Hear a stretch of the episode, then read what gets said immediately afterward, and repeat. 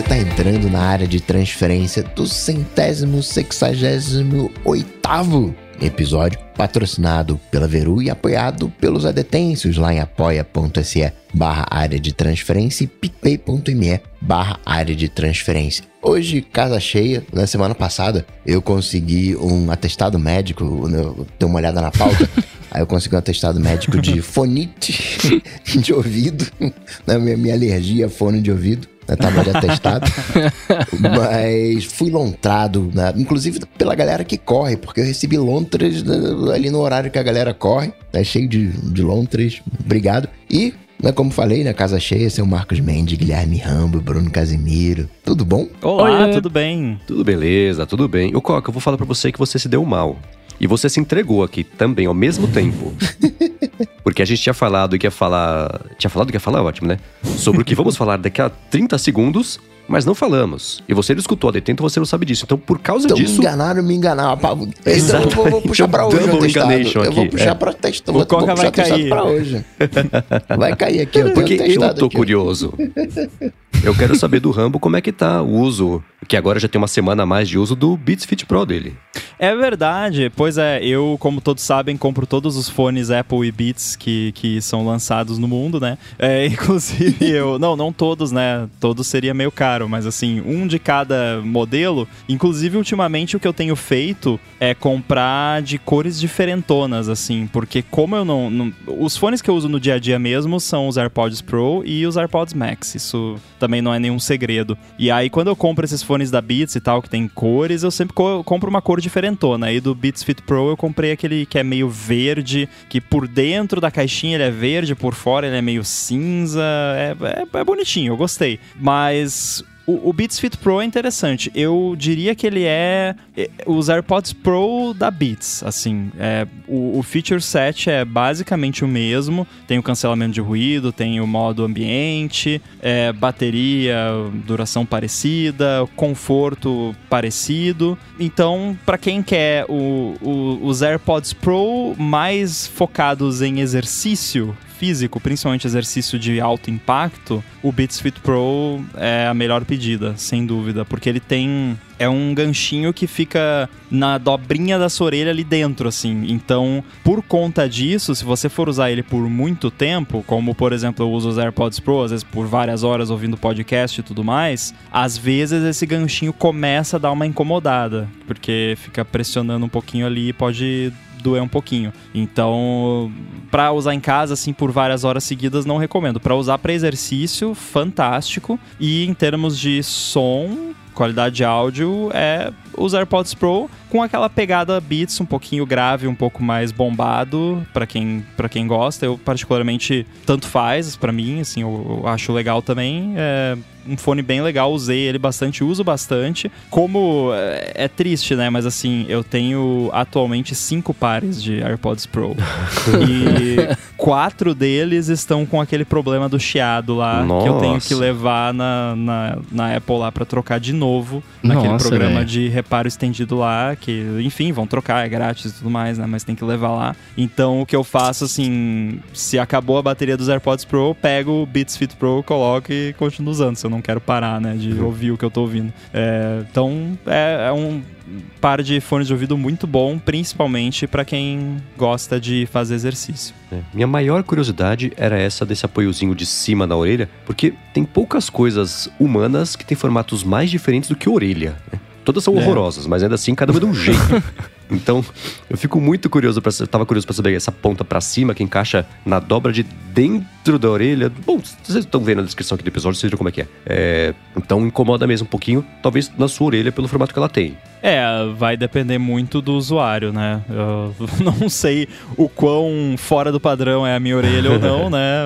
Então, é. É, para mim funciona, mas aquela coisa, ali uma, duas horas, depois já começa a encher o saco um pouco. Uhum. Ou encher a orelha, nesse caso, né? aquela, não, não chega a doer, assim, mas aquela coisinha assim, sabe? Ah, tem um negócio me cutucando aqui, sabe? Começa a incomodar. Uhum. Nossa, sei. Então, é pra, pra fazer aquela corrida, aquela caminhada ou qualquer outro tipo de, de exercício, que é a proposta, né? O nome fit, né? Tá no nome, não é à toa nesse caso. Então, é mesmo, tem essa pegada, mas... É um, um bom modelo de AirPods Pro da Beats, para quem prefere os produtos da Beats. E o material da ponta dele, aquele silicone, é exatamente igual ao do, dos AirPods, né? Eu não sei se é exatamente igual. Eu tenho a impressão que ele é um pouco menos ele tem menos atrito, parece assim. Acho que o material propriamente dito deve ser o mesmo, mas a textura é um pouquinho ah. diferente. Mas nada que, por exemplo, o Bruno que tem meio que uma alergia, né, ao, hum. a pontinha do, dos AirPods Pro, acho que no caso dele não, não faria diferença. Eu não, pergunto tá isso bem. porque o meu irmão tem essa alergia também e ele parou de usar hum. os AirPods por causa disso. Eu falei, bom, Triste, talvez seja né, uma opção, cara? mas então não, né? A opção é AirPods Max. Depois que comprei esse fone, eu não quero nunca mais outro. Realmente, os os AirPods Max são, são fantásticos.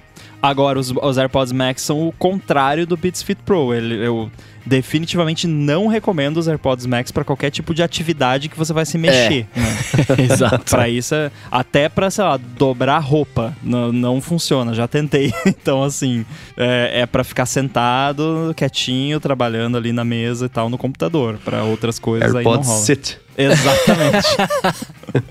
Cara, eu até uso meus AirPods para fazer alguma coisa, assim, né? Tipo, de me mexer e tal. Mas o que não vira para mim mais, que eu já tentei no, no começo, né? Que falei para vocês, é, é, dublar. Porque qualquer grito que eu dê ali, ele dá aquele bug e me incomoda muito. Uhum. Então eu não, não, não rola, tá ligado? Mas tirando isso, eu consigo, tipo, sei lá, dobrar uma roupa ou tá andando na rua e usar ele. Tipo, pra mim é tranquilo. É só de Nossa, fato barulhões. Na rua, na rua eu, eu não tenho coragem. Mas assim, é, é interessante esse lance que você falou dos bugs, porque o cancelamento de ruído e o modo ambiente dos AirPods, dá pra ver que tem uns recursos meio que eu acho que foi pensado por questão de segurança, porque tem, eu descobri um bug muito específico nos AirPods Pro, deve, deve rolar nos AirPods Max também. É, quando eu tô perto do meu cachorro e ele tá brincando com aqueles brinquedinhos que fazem aquele squeak, né? Quick, quick, né? Quando, uhum. quando aperta. Tem um brinquedo específico, que deve ser a frequência do barulho que ele faz. Se eu tô com os AirPods Pro com o modo de cancelamento de ruído e ele faz esse barulho, e principalmente se ele tá mais, tipo, no, na minha direita ou na minha esquerda, os AirPods daquele lado, eles meio que entram em modo ambiente temporariamente, assim, para me deixar ouvir aquele barulho. E, Nossa. A, e, e, acontece o contrário quando tá em cancelamento de ruído. Quando tá. Não, quando acontece o contrário quando tá em modo ambiente. modo ambiente. Quando tá em modo ambiente e dá esse barulho, ele meio que dá aquela fechadinha. E é engraçado uh -huh. porque, como você com os AirPods Pro você não sente aquela sensação de ouvido fechado, muito menos em, em modo ambiente os AirPods Pro em modo ambiente, para quem nunca usou, é realmente bizarro. Parece que você não tá de fone, embora você tenha um negócio enfiado no seu ouvido. É, é, é, muito bizarro. E aí, quando dá esse barulho e eu tô com eles em modo ambiente, dá aquela fechada, assim. Eu acho que eles fizeram as duas coisas. Tipo, pô, tem um ruído muito estridente numa frequência muito específica, sei lá, é um carro buzinando, alguma coisa assim, né? Então, para evitar o processinho, né? A pessoa atropelada por estar com AirPods cancelamento de ruído, né? Então, eles devem ter colocado um recurso desses lá e a mesma coisa o contrário para não danificar a sua, audição, né? Amplificando lá um barulho estridente. Eu nunca vi, eu nunca vi o contrário, eu só reparei que ele parece que eu tô descendo a serra, né? Quando vem algum barulho bizarro quando eu grito, mas o uhum. O oposto eu nunca testei. Eu vou, eu vou depois testar. Eu vou dar uns gritão com o fone de ouvido aqui pra ver se acontece Meu isso. Meu Deus. Faz isso durante o dia, tá? Deixa eu limpar aqui o ouvido aqui, que inflamou um pouquinho. Fonite aguda. Agora, Mendes, você falou que queria né, um Mac Studio com M1 Ultra, mas não precisa e, sabe que não vai comprar. O Raul Guarini falou que isso lembrou o primeiro semestre da graduação da, de economia dele, é que demanda é diferente de desejo. Demanda é o desejo que cabe no seu bolso. É a versão gourmet do tá querendo, né? E não é o tá pensando em comprar do Mendes. Pois é. eu achei ótimo. Demanda é o desejo que cabe no seu bolso. Perfeita definição. É a melhor isso. definição que eu já vi de demanda também. Tudo que tem nos eventos eu quero. Vou comprar? Não. Preciso? Não. Querer é. Claro, a gente quer tudo, né? Mas é bem por aí mesmo. Toda área tem essas definições, né? Eu acho muito legal. Economia tem várias dessas é, e programação, enfim, tecnologia também tem. A minha favorita dessas é o software é o que você xinga, hardware é o que você chuta. Exatamente. Minha favorita. E eu descobri não faz muito tempo que firmware é uma coisa. É, é firme, não é duro, não é mole. É só mais firminho, assim, né? Uma coisa que fica entre o software e o hardware. Eu falei, olha só, que coisa. pois é, mas é curioso sobre o M1 Ultra é, escutando os podcasts né, é, das últimas semanas, pessoal fazendo review dele e tudo mais, cada vez mais a conclusão é que menos gente precisa dele, né? Não, Todo mundo certeza. fala, não, né? O computador é ótimo, mas putz, o Ultra, ah, não consegui encontrar um jeito aqui no meu review de justificar se você tem as necessidades de 99% da população humana, você não precisa dele. É só para um público muito específico e é legal para Apple falar, olha só quanta potência tem aqui dentro, como a gente é bom, conseguimos colocar isso tudo aqui num chip que está cada vez maior né? Deve estar no tamanho do disquete já ali dentro, mas ainda assim é, é, é bacana, mais pra gente que gosta de tecnologia como exercício de, de, de evolução tecnológica do que de necessidade de verdade, né? É o martelo do Thor da tecnologia, né? Are you worthy? Né? Tipo, você tem que ser digno do M1 Ultra. Uhum. Agora, isso bate naquela coisa do tá bom o, o suficiente, né? Hoje, qualquer coisa que se faça além disso você não vai ler o seu e-mail mais rápido, você não vai digitar mais rápido. Foi isso o tempo que as coisas eram lentas, né? Hoje tá ágil o suficiente. Eu, acho que do M1 Pro para frente, você só vai sentir necessidade em, em algumas tarefas específicas. Né? É bem longe de ser para a grande maioria. É, hoje, por exemplo, aconteceu aqui. Eu tava renderizando umas paradas no Blender e eu instalei a versão do Blender que tem suporte preliminar, né, as GPUs do, do M1 Max e M1 Pro e tudo mais. E aí quando eu ativei o render via GPU, uh, nossa, é tipo cinco vezes mais rápido do que o, o render padrão dele, né? Aí é que você começa a ver. Aí você abre lá o Activity Monitor, você vê lá o, o, a GPU sendo usada, né? Que na maior parte do tempo, às vezes eu abro só de curioso lá, vamos ver aqui se, se eu tô. Usa, se eu mereço esse M1 Max, né? Daí eu olho lá, daí tá tipo, tem 10 núcleos de CPU lá e só 3, assim, né? Com atividade. Eu fico, putz, o que, que eu podia fazer aqui para gastar?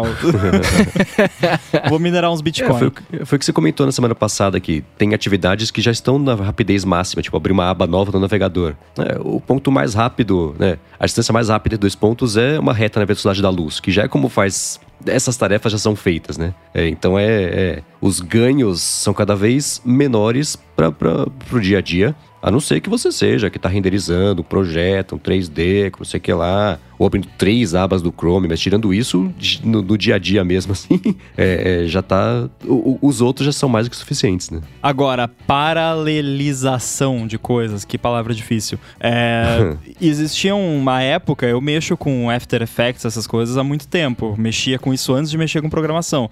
Existia um tempo que no meu, qualquer que fosse o Mac que eu tinha, eu botava renderizar um negócio no After Effects e ia tomar café. Ia, ia no cinema. Dormir, ia no cinema, exatamente tipo, botava de madrugada para acordar no dia seguinte e ver que você errou um frame lá e tinha que renderizar tudo de novo. Nossa, isso é muito é, triste. Porque assim, levava, tipo, várias horas, mas não é só que levava várias horas, o computador ficava inutilizável naquele tempo. O seu computador uhum. virava uma render farm e acabou. Hoje eu tava renderizando uma animação de mil frames ali no, no Blender, usando cycles com GPU, com ray tracing e tudo mais, e, e mexendo no AirBuddy e no Xcode ao mesmo tempo.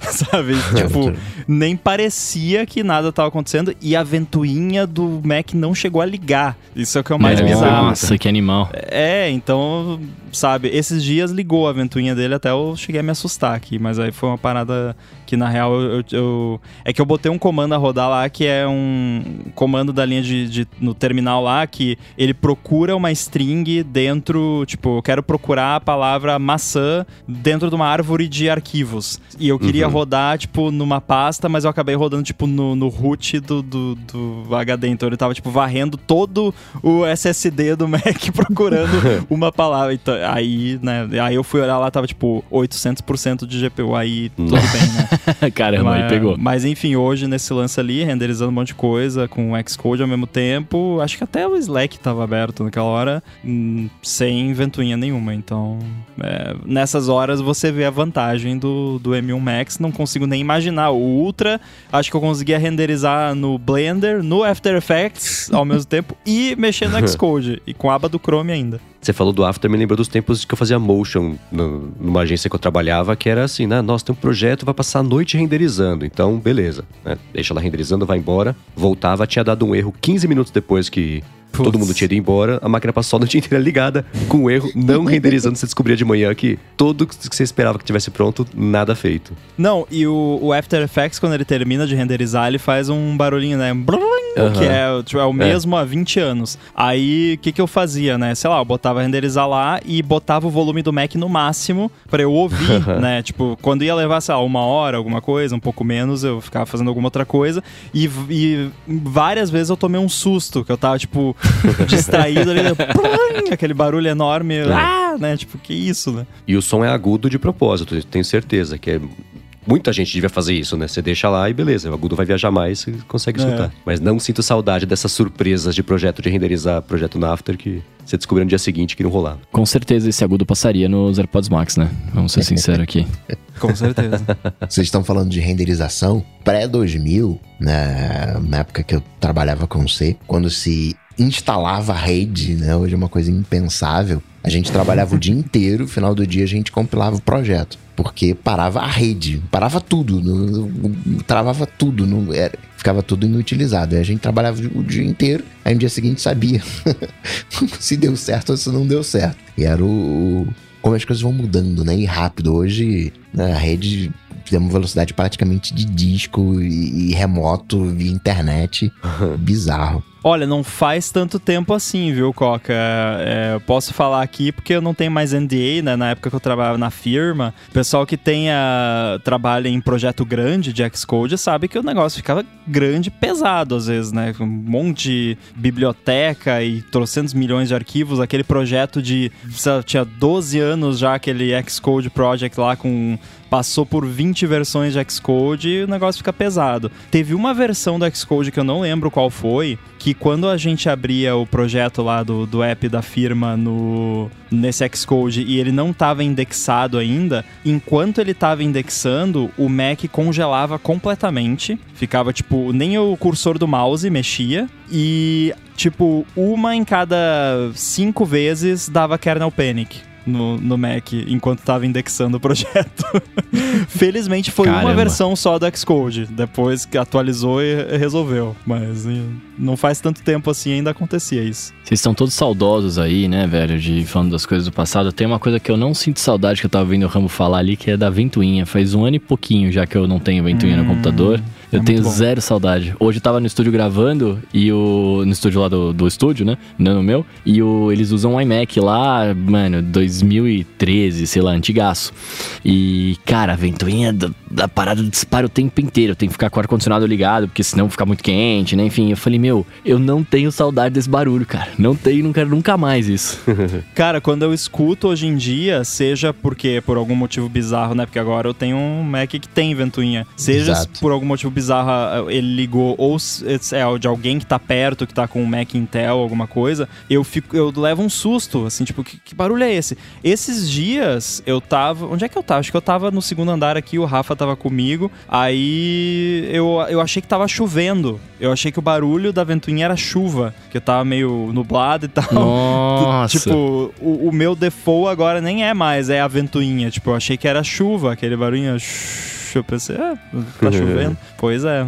E, não, e é outra coisa, né? Porque eu tava usando o Mac, a ventoinha tava disparada por causa daquele erro que eu cometi e nada, tipo, tava usando o Mac normal, nem percebi que tava sobrecarregado a ponto da ventoinha tá disparando. Então, Bruno, você não vai querer um estúdio display. Não, não vou precisar. Ele, ele não vai ter ventoinha. Quer dizer, ele vai ter ventoinha, mas a ventoinha não vai ser usada. Tem eu posso duas ter. ventoinhas. Tem, tem. Que no meu uso, ela, ela nunca nem vai girar. Vai até ficar cheia de até de aranha a ventoinha lá. Inclusive, as ventoinhas ajudam a formar o, o rostinho do, do, É do. Estúdio Display. Vocês viram aquele tweet? Eu vou, Aham. ma- vou deixar, a gente vai deixar o link aí no- nos show notes, tô mandando ali no grupo pra vocês. Mas é, ele tem duas ventoinhas, de fato. Tem um rostinho cubista ali dentro. É. Que no fim das contas é o Finder, né?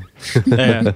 Boa, mas eu vou falar pra vocês que eu tava ansioso pra esse capítulo do episódio de hoje, porque, ao contrário da crença popular, Rambo não recebeu uma unidade de demonstração, de review, né, do Studio Display, mas você está com uma aí. E eu quero saber sobre tudo, começando por e aí, é mó legal? Não, começa pelo cabo embutido, cara. Ative a nossa demanda. Aham, É. Ah, é, é engraçado que realmente. eu- porque assim, eu, eu comprei no Brasil. É, a, a minha empresa comprou, né? A minha empresa sou eu, então no fim das contas fui eu que comprei, né? Mas enfim, foi- é, são caixas diferentes. Então a, a empresa se sente menos triste em pagar o valor brasileiro por ele, porque esse era o produto que eu queria, né? Eu já tinha falado várias vezes aqui no Stack Trace, e por aí, internet afora, que eu queria que a Apple fizesse um iMac sem o Mac, que foi exatamente assim, né? Não exatamente porque não é simplesmente um iMac sem o Mac, mas é basicamente isso, né? Um Não é só iMac um de i. 20 é, é um iMac de 27 polegadas ali, né? É o, o display, basicamente, do iMac de 27 polegadas num, uma caixinha de display, né? Com recursos bacanas adicionais. Eu tô Aham. com ele aqui desde a da segunda-feira dessa semana, já estão usando aí direto aí dois dias. Remodelei, reformei todo o escritório aqui para esse display.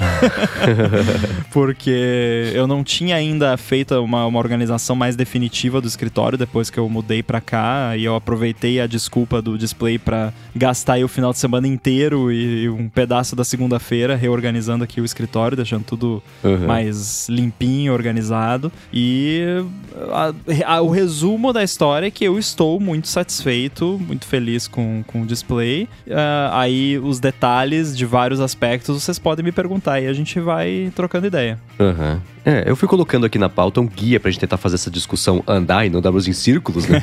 e aí eu tô indo meio de, de fora pra dentro. Ó, Minha primeira pergunta é que você tava usando antes o LG Ultrafine, né? Não, não era o Ultra Fine, Ah, era tá. um modelo um pouquinho menos fancy do, do LG. Era Tá. um LG bonzinho, 4K, tá, tá aqui atrás de mim, pra quem tá vendo ao vivo então, é esse display aqui atrás. Aham. É um display bom, né? É, HDR, 4K, tudo mais. Mas, né, é aquela coisa que eu já falei várias vezes, né? do- que balança, que né, não Exatamente, é. Demora pra ligar.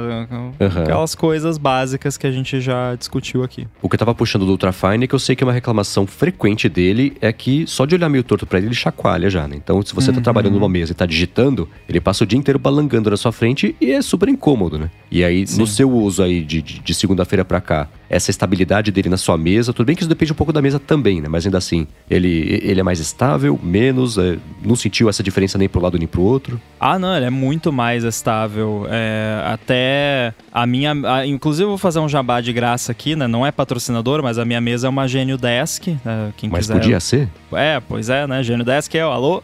É, podem procurar aí, é uma boa standing desk que eu uso aqui, uso tanto em pé quanto sentado, obviamente, porque é uma standing desk, né? E eu não comprei só pra enfeite, eu realmente fico em pé uma boa parte do dia. E ela é uma mesa bem firme, ela não balança muito, mas a- mesmo assim, porque é óbvio que o tampo aqui da mesa, quando você digita com um pouco mais de intensidade, ou você dá uma batidinha e tal, dá uma balançada. E, nossa, esse display da LG é, é bem como você falou, se vou olhar torto pra ele, sei lá, se eu de largar a minha garrafinha de água em cima da mesa, ele já balançava. E o Studio Display não é assim, pra ele balançar só se eu chacoalhar a mesa de fato, né? Agora, digitando essas coisas, não, não chega a, a balançar de jeito nenhum. A, a construção dele, né, já emendando aqui no, no review externo, né, é, é o que você espera de um produto bom da Apple, né? O acabamento impecável, bonito,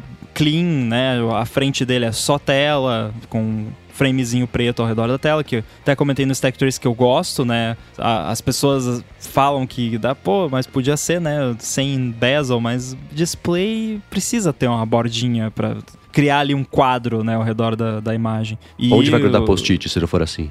É, pois é. Né? É, ele não tem aquele queixo, né, do iMac. Aham. E isso eu, isso eu gosto, né? No iMac eu acho ok, mas no, no display eu prefiro que não tenha. Eu peguei a versão com o ajuste só de inclinação, não achei que eu ia precisar do ajuste de altura. Até comentei, na pior das hipóteses, eu boto um livro, né? Boto um dicionário embaixo.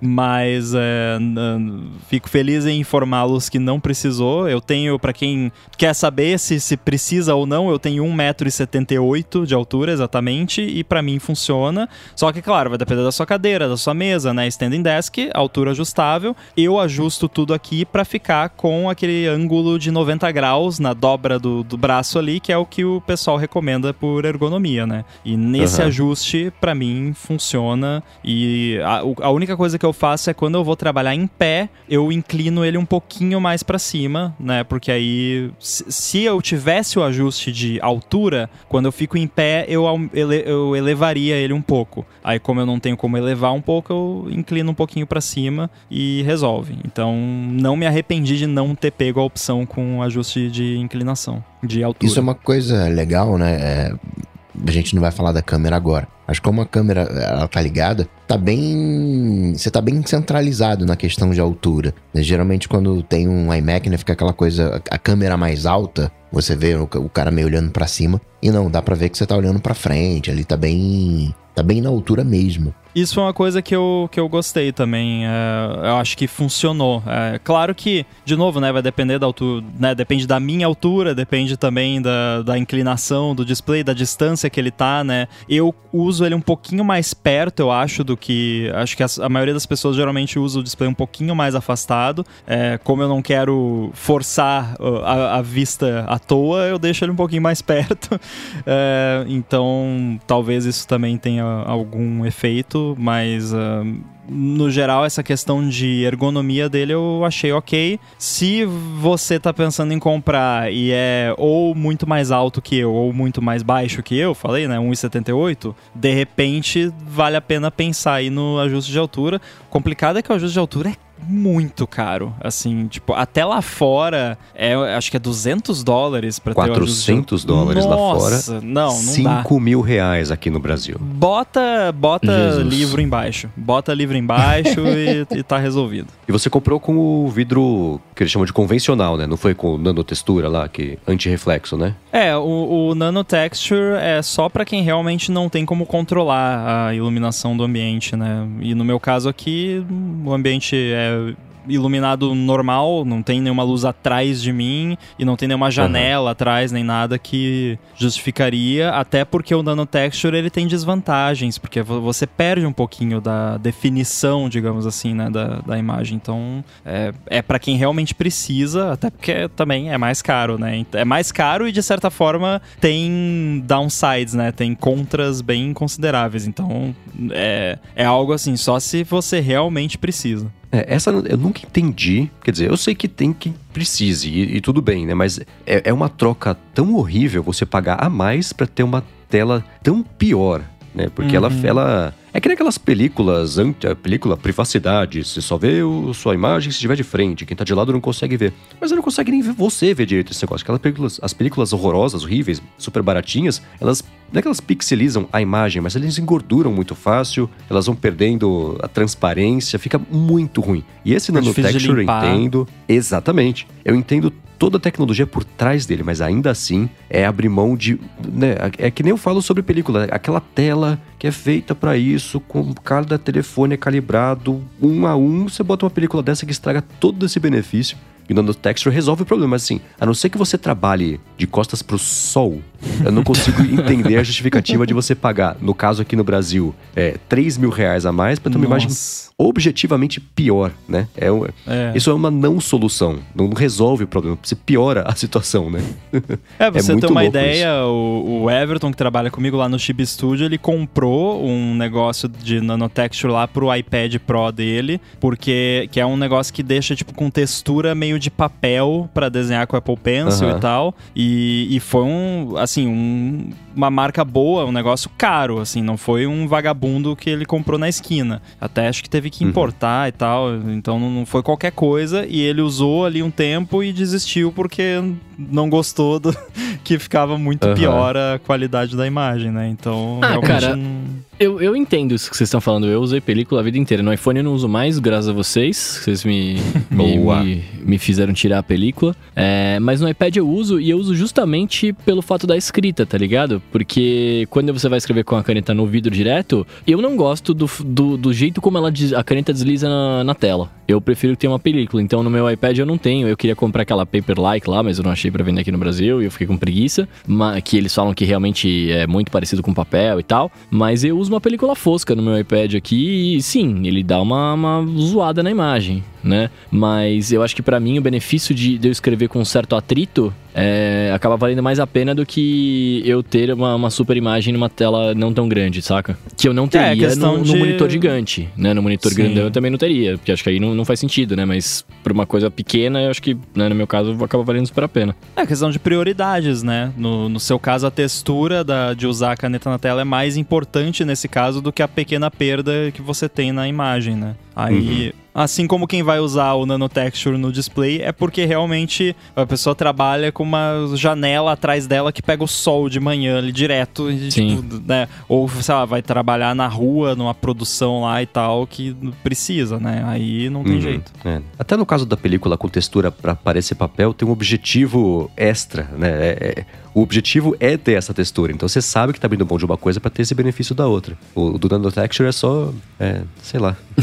Você não consegue nem Que pena. exemplificar o objetivo, pena. né? Você fala, pra isso. Agora, monitor serve pra, pra gente ver imagem. Como é que é a imagem desse monitor? É padrão a, Ah, a- a tela do, do- de um Mac? É padrão iMac. É. É, difícil não ser, né? Porque o painel, né, o display propriamente dito dele é um LCD com backlight LED que é muito parecido com o que tinha no iMac de 27 polegadas, é praticamente o mesmo. É 5K, retina, é- ele é nativo 2x, o que é muito legal, então eu tenho um bom espaço de trabalho, né, 27 polegadas para quem tava acostumado com 14, né, que eu usava o MacBook Pro Nossa. aqui eh, na, e eu uso a resolução 2x nativa sempre, porque como eu trabalho com interface bastante, eu tenho que ver ali como a coisa vai ficar nativa 2x, não, não posso ficar usando resolução scaled, né? E, pô, Pra quem tava acostumado com isso, vim aqui para um display de 27 polegadas. Quando eu pluguei ele a primeira vez, que eu tava com um monte de janela aberta, ah, e eu vi o tamanho das janelas que fi- ficaram aqui, né? Que era o tamanho das 14 polegadas, e vi o espaço sobrando, pensei, nossa, como é que eu conseguia trabalhar com tão pouco espaço, né?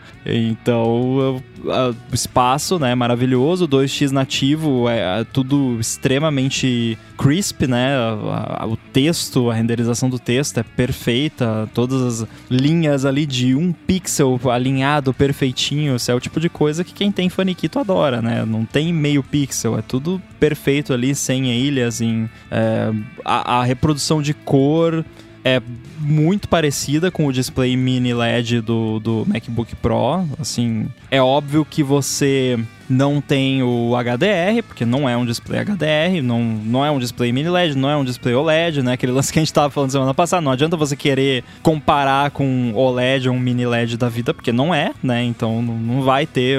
Você botar ali um quadradinho branco no meio de um fundo preto, você vai ver a diferença, né, entre um e outro, que nesse aqui você vai ver o backlight ali, né, vai ficar aquele preto meio mais ou menos, né, porque não é mini LED, não é HDR nem nada. Agora, no uso aqui da interface do macOS no dia a dia, fantástico, não, não tenho do que reclamar, reprodução de cor, aquele esquema da Apple de sempre, tudo calibrado, bonitinho, P3, muito bom. Tem muita diferença de um monitor de 5K para um monitor 4.5K? Porque se não me engano, Bom, aí- o, o dos iMacs de 24 é 4.5K, né? Não era isso? Não, já era 5K. Já era Eu acho 5K? que teve. Antes teve um que era alguma coisa, mas o mais recente era 5K. Agora, quanto a diferença, não sei dizer. Eu posso dizer que, com relação ao meu LG que eu tinha, que, é, que, que eu tenho aqui, que, que é 4K, a diferença que eu percebo nesse aqui é mais a questão do, do retina mesmo, né? De, porque o, o LG eu usava ele no modo retina, né? Que, que seria o equivalente a 1080p, só que com pixel dobrado, né? Então é, era uma resolução boa e uma densidade de pixels boa, mas a densidade desse aqui é melhor, então você percebe que as coisas ficam mais nítidas. Pode crer. Eu perguntei porque, mano, eu estou. Eu tô namorando há muito tempo um iMac de 24, né? Porque eu, eu, eu achei muito bonito, muito fino, etc. E eu, eu tenho. Sempre que eu vou no Shopping Morumbi aqui perto, eu olho a. Eu vou lá na loja da Apple e fico lá olhando a tela, vendo umas paradas. e eu acho muito boa, né? A, a, a resolução. Eu, aí quando eu vi que o display tinha 5, eu falei, mano, qual que será essa diferença de meio K aí, né? Como é que é a nitidez disso? Inclusive, eu vi o, o iMac de 24 pessoalmente pela primeira vez ontem, que eu fui no shopping Hum. aqui, passei lá também e vi. É, é bonito, né? Nossa, é muito bonito. Eu tô muito namorando um faz tempo, cara. Agora, uma outra parte, aí entra nas coisas que o pessoal reclamou que não tinha, mas desde o começo não tinha, né? É que- mas enfim, é, você tá acostumado a trabalhar com promotion quando você mexe direto no Mac, né? Sim. E aí você agora, quer dizer, é, começou a se acostumar recentemente, mas ainda assim, migrando pro monitor agora, tá fazendo falta, né? É o, é o retrocesso, é, é fazendo falta retroativamente, só que agora no monitor novo. É, eu não, eu não cheguei a sentir que, que tá fazendo falta, assim. É, claro que eu gosto muito do Promotion quando eu tô usando a tela do, do MacBook Pro aqui, é fantástico. Mas eu acho que talvez pelo fato da- dele ficar um pouquinho mais longe de, de mim, né, embora eu use ele relativamente perto, ele fica mais longe que a tela do, do laptop, talvez o efeito não, não, não seja tão perceptível. Então, consigo numa boa alternar entre os dois sem sentir que quando eu volto pro Studio Display, que, ai meu Deus, tá tudo horrível, né? o que eu, eu notava muito antes quando eu usava o display da LG plugado como extended display, né? Que aí eu ficava, tipo, movendo janela de um pro outro e tal. Que era principalmente quando eu tava testando suporte a vários displays no AirBuddy pra certas coisas. Aham. Aí, aí eu notava muito, porque daí, tipo, eu arrastava uma janela do display promotion pro outro, daí quando chegava no outro parecia que tava em câmera lenta, assim. Mas quando você não tem a referência, assim, lado a lado, ou tá usando os dois ao mesmo tempo, não fica tão perceptível. Eu acho que eu não conseguiria usar os dois, assim, eh, né? Tipo, acho que o Coca comentou que ele gosta de usar os dois monitores, né? É, se fosse pra usar os, os dois, assim, usar o display do MacBook Pro e o Studio Display ao mesmo tempo, alternando entre os dois, eu acho que eu ficaria. Não, não me sentiria bem, ia, ia ficar meio zoado, porque aí ia ficar muito perceptível o tempo todo essa diferença, mas os olhos ajustam, assim, você usa umas horinhas ali o, o de 60 FPS, você- os olhos ajustam, aí depois você usa o de 120, o, o olho acostuma de novo, aí volta, daí acha estranho ali uns minutinhos, já acostuma de novo, então é, é tranquilo, assim, não. Né?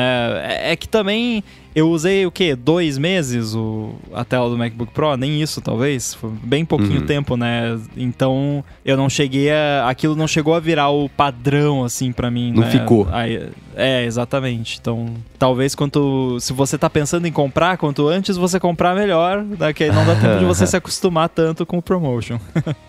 Tá. Mesma coisa com o fato do painel ser LED e não Mesma um LED, coisa. mini LED, esse tipo de coisa. É, mesma coisa, porque o, o mini LED ele faz mais diferença, pelo menos, óbvio que isso tudo é ponto de vista literalmente, né?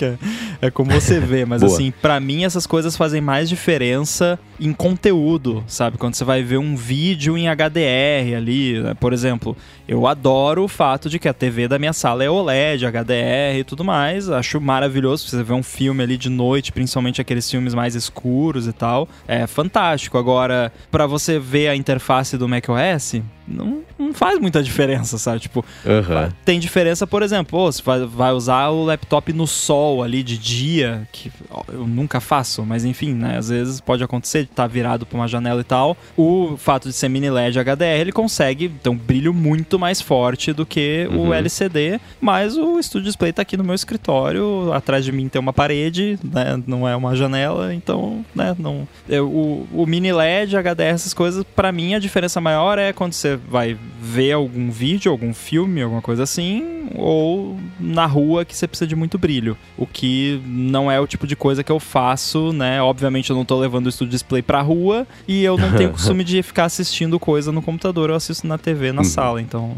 pra mim não faz tanta diferença nesse caso. É curioso que eu pensei que me faria falta no exatamente nessa situação oposta. Trabalhar, por exemplo, à noite, com a luz apagada, só o monitor Ah, ali sim. aceso, né? Aí os modos, como eu uso já tudo em modo escuro por padrão, né? Aí ficaria o modo cinza apagadinho e, e não sei se faria falta esse tipo de coisa. É. né? Mas por outro lado, né? é, o meu próprio MacBook Pro não, não é OLED, né? Então é. E você É, usa eu fundo preto, iPhone, né? Nas coisas e tal, da Sim, wallpaper sim, sim, sim, sim. preto. n- Não é o meu caso, Aham. né? E eu também não tenho esse costume de, tipo, trabalhar de noite com a luz apagada. Não é o tipo de coisa que eu faço, então pra mim realmente não, não faz tanta diferença. Isso que você falou, né? De, ah, pra ver a interface do macOS não faz tanta diferença. Mas uma coisa que me incomoda muito nos monitores é que o amarelo da tela do Mac não é igual ao amarelo eh, de um monitor externo, né? Talvez seja calibragem, uma série de coisas. O Ultrafine é o que, na minha, no meu olho, é o que chega mais próximo ali de, de igualdade. Mas você falou, né, que vai ter a diferença em função do, do tipo de tecnologia quando você compara com o novo MacBook Pro, né, com o, o M1 Pro, é, é, né, a- questão da tela, mas a, Uhum. aquele volume de cor, né, sei lá como é que a gente pode chamar isso, né, é, é bem fidedigno. Sim, eu acho que o que mais faz diferença nesse caso, essa percepção que você mencionou, é a questão do, do P3, que os computadores da Apple, os mais recentes, assim, todos têm, até já faz um bom tempo já que todos os as telas da Apple são P3, que é um padrão de cor, né? E o LG Ultrafine, que você mencionou, se eu não me engano, também suporta o, o P3. E Aham. o Studio Display, obviamente, também é, é P3. E realmente, assim, é, parece besteira, mas quando você vê, faz muita diferença. Eu não sei se ainda é assim, mas o Slack tinha um, um lance que quando você enviava uma imagem no Slack, ela perdia o P3. E eu nunca me esqueço que uma vez eu tava mandando, acho que versões do ícone do Chib Studio lá no Slack, alguma coisa assim, que é aquele rosa chiclete, assim, bem estridente, né? Uma cor bem, bem viva. Uhum.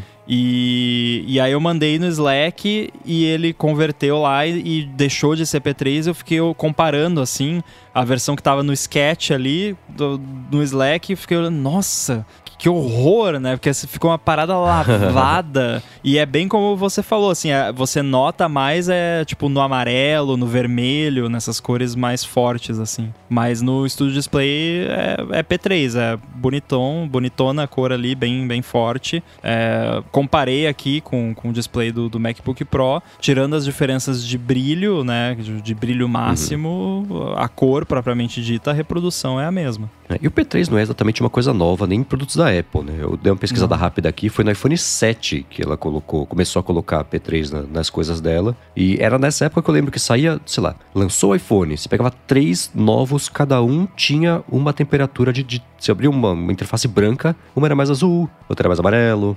Um pouquinho mais laranja, era. é, é, é, não tinha essa, essa calibragem desse jeito, sei lá, como é que era. Mas já mudou bastante, né? Acho que hoje deve estar um pouco Sim. mais padronizado isso aí. Com certeza. Agora, de som e microfone, o Studio Quality Microphone que a Apple falou, você, te- você fez algum tipo de teste? Já, já fez, sei lá, chamada, gravou alguma coisa? Tá gravando o DT hoje com esse microfone pra testar como é que é? Porque ele tem áudio espacial, né? eu, não, eu não sei se vai dar ruim aqui, mas eu tô trocando o microfone aqui no StreamYard pro microfone do Studio Eita. Display. Vixe. Troquei aqui. E aí, estão me ouvindo? Ouvindo. Tá, Nossa, tá mal. bom? Tá ruim? Tá Tô Tá horrível? falando dentro de uma lata de Nescau. É. Exato. não, mas é que aí você sai de um Neumann pra esse negócio aí, você É. não tem nem o que fazer, né? É, um Neumann, né, numa interface de áudio profissional, e eu tô longe do display também, eu tô mais longe do que normalmente ficaria pra uma videoconferência, então... Uhum. Enfim, deixa eu voltar aqui pra, pra interface, né? Vamos... Que bom Nossa. que não estragou tudo aqui.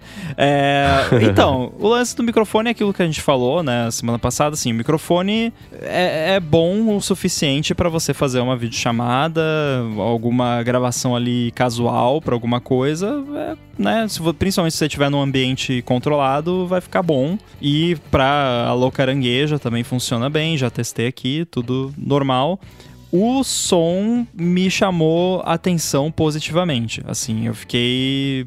Porque pelos reviews da, da galera, o pessoal. O, o comentário que, que a galera faz é mais ou menos que é, é bom pro que é, né? Que é um som de um display. O que eu não Uhum. discordo, mas eu não sei, eu esperava menos. Assim, eu, eu fiquei realmente surpreso, porque é melhor. é- é- não, não, não é melhor, desculpa. É quase tão bom quanto o par estéreo de HomePod Mini que eu tenho na minha mesa aqui. Assim, é, é bizarro o quão bom é. Eu coloquei ontem aqui umas músicas para rolar, e aí eu fui alternando entre o par estéreo de HomePod Mini e o som do Studio Display. E assim, Uhum. É óbvio que o, home- o par estéreo de HomePod Mini é melhor porque, né, é um par estéreo de HomePod Mini que é um produto dedicado que foi feito para isso, que é uma bolota que é só uma caixa de som. É, e Uhum. o Studio Display é um negócio fininho ali que tem o, o alto-falante embutido, mas é, é muito próximo, assim, é bizarro o quão bom é e coloquei umas músicas com Dolby Atmos e você consegue ouvir aquela separação, né, dos instrumentos, dos vocais e tal que, que rola no Dolby Atmos. Fiquei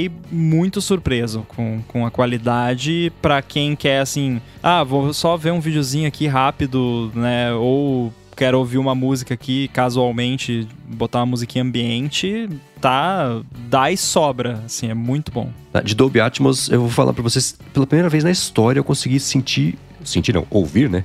A diferença entre que, por exemplo, eu tava escutando esses dias o The Wall do Pink Floyd, pela primeira vez em muito tempo, que fazia tempo que eu escutava, e era em Dolby Atmos, cara, parecia Opa. um, eu falar que parecia uma mixagem nova, mas é uma mixagem nova, né? Porque dava pra se, é, essas músicas do Pink Floyd é cheio de camada, né? Tem um monte de efeito por cima do outro, ainda mais o The Wall, que é bem, bem trabalhadão, e tinha coisa que eu nunca tinha escutado, reparado o que acontecia na música, assim, as conversas que tem ficam mais, mais, mais claras de, de escutar, fica mais fácil de escutar. Então foi a primeira vez que eu, que eu falei, poxa, tá aí, faz uma diferença? Que loucura, né? Porque pra mim, áudio sempre foi assim, se não tiver uma comparação na hora do antes e do depois, conseguir alternar entre um e outro, não vai, né? Que nem, sei lá, gosto, né? Tu toma um, toma outro, você sabe que tá mais azedo em comparação com o outro. Mas é, é, foi a primeira vez que eu falei, olha só, bacana. Então, é, agora eu presto mais atenção nesse tipo de coisa quando come- falam sobre, ah, o Dolby Atmos tem isso, o desempenho é bacana, né? Eu falo, hum, tá, isso vai começar a entrar na minha conta agora que eu acho que eu vou saber mais ou menos onde procurar, pelo menos as coisas que eu conheço bem, né? Não do, do geral.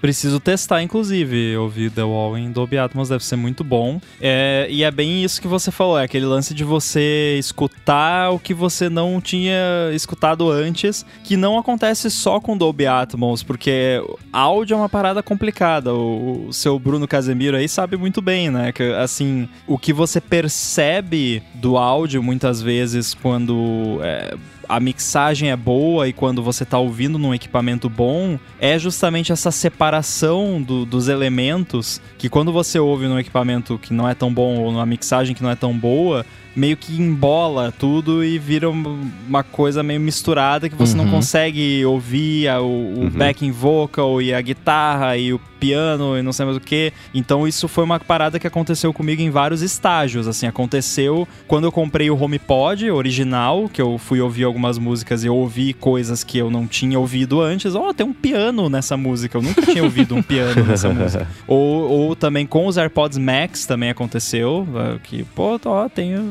tem uma voz aqui que eu não tinha percebido antes. E tam, com o Dolby Atmos também, de novo, mais um- uma parada que causa esse efeito de, às vezes, você ouve uma música que você está acostumado a ouvir e você percebe lá uma parada que, que não tinha percebido. Aham. É, e, e o contexto é, estava escutando com os AirPods Pro, com aceleramento de ruído ligado, no ambiente silencioso. Então isso tudo ajudou Sim, também. Mas, mas é, acho que a palavra é essa, desembolou um pouco o som, né? Ele, ele abriu.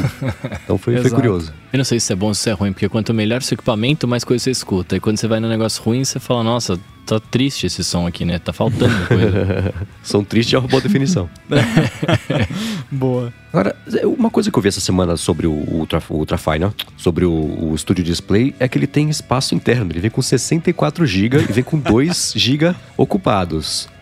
Qual é a teoria de vocês a respeito disso? Porque. O que que você faz tenho, com? É, eu tenho minhas teorias aqui, mas são só teorias, né? Eu quero saber de vocês pra ver se é o que eu tô pensando mais ou menos ou não. Ou se era mais barato fazer com espaço do que sem. Bom, é óbvio que eu fui fuçar, né, no, no estúdio display e, e como que ele funciona, como que ele conversa com o Mac. Então eu até tenho uma thread lá no Twitter. Eu não fui a única pessoa que fez isso, obviamente, né, mas eu fiquei muito curioso de saber p- pra que que tem o A13 lá dentro. A gente já sabe, né, mas assim, exatamente como que tudo tá se conversando. E Uhum. aí eu descobri que o, a forma como o Studio Display funciona, o Mac enxerga o Studio Display como device, é bem parecido como o chip T2 no- nos Macs Intel, que tem o chip T2, a Touch Bar, que é um, um processador ali, um coprocessador que conversa com o processador principal, né? Então, é, é- é- basicamente é o mesmo sistema, assim, é o me- mesmo subsistema ali do, do macOS que faz a, essa, esse trabalho de se conversar ali com o T2, faz o trabalho de conversar com o A13 que tem no Studio Display para transferir coisa de áudio, né? Porque o Studio Display tem microfones, ele faz toda a parte de processamento, segurança, do, da parte de câmera, ISP da câmera e o Alô Carangueja, que inclusive o Studio Display ou, tem Macs Intel, principalmente mais velhos, que não tem o recurso Alô Carangueja. Eu acho que ele veio com o chip T2, o, o Alô Carangueja no Mac.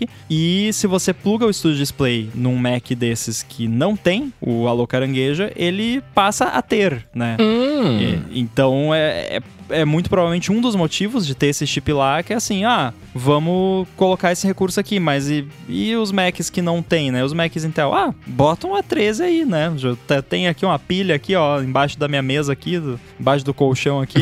então, né, pega o A13 embaixo do colchão e bota no display, daí câmera e tudo mais. É claro que não vai funcionar no Windows, né, nem no Linux, mas em Macs mais antigos que não tinham, né? Porque o que acontece, o macOS, ele sabe que ele pode ter um coprocessador que adiciona a capacidade dele ter o Alô Carangueja e, e outras coisinhas. Então, esse coprocessador pode estar no seu Mac ou não. Se ele tá no seu Mac, beleza, o T2 lá ele faz. Se não tá, não tem. Se pluga um Studio Display, olha, agora eu tenho um negocinho aqui que faz o Alô Caranguejo. Então agora eu tenho o Alô Caranguejo. Então, né, olha que bonito, né? A reutilização. O programador adora isso, né, Coca? É, vamos reutilizar o, o mesmo mesma parada, né? Porque é- é- foi super inteligente fazerem isso, né? Porque aí você pluga ali no seu Mac e ele magicamente passa a ter esse recurso que ele não tinha antes. Então, achei uma, uma sacada bacana. Mas voltando ao assunto,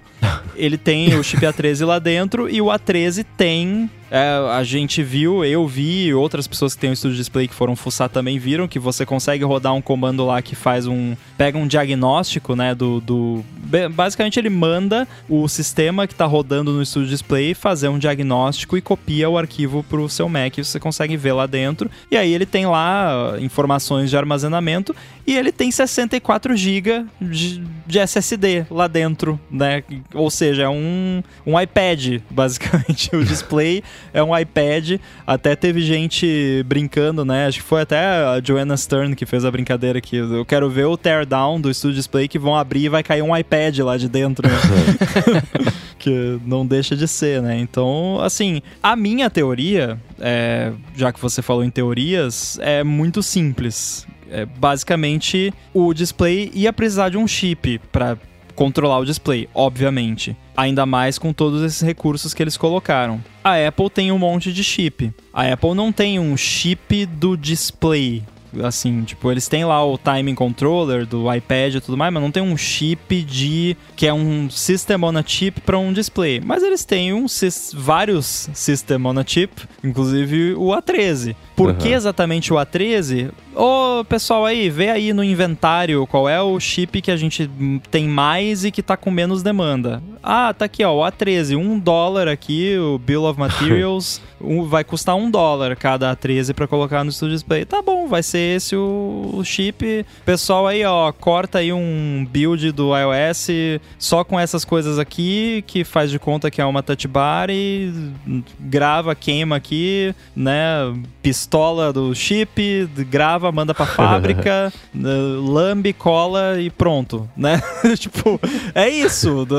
é, não tem outra explicação, sabe?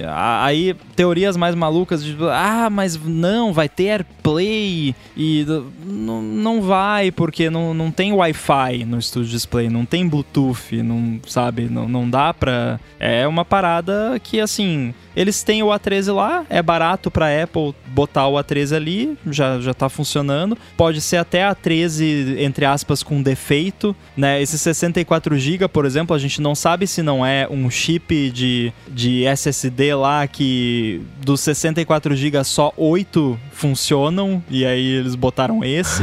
né? Porque chip é, é né? Acho que até a gente já comentou aqui, chip é, é, tipo uma colheita, né? Não é como se fosse, uma, não é uma parada tão precisa quanto parece. Então, você fabrica lá mil a 13, vai ter alguns ali que, ah, um núcleo de GPU tá ferrado, um núcleo de CPU não tá funcionando, núcleo de Neural Engine não, não ficou bom, ou é, tem 64 GB, mas só funciona 60, e aí eles não podem botar esse chip no iPhone, no iPad, mas podem botar num display que, né, você como usuário não vai fazer diferença para você. Então eu acho que é uma parada dessas. Vocês têm alguma teoria diferente? Não, depois da sua teoria que você acabou de falar que é a, único momento, a única coisa plausível, eu, a minha vai por água abaixo. Não, a única mas coisa eu... plausível na minha opinião, né?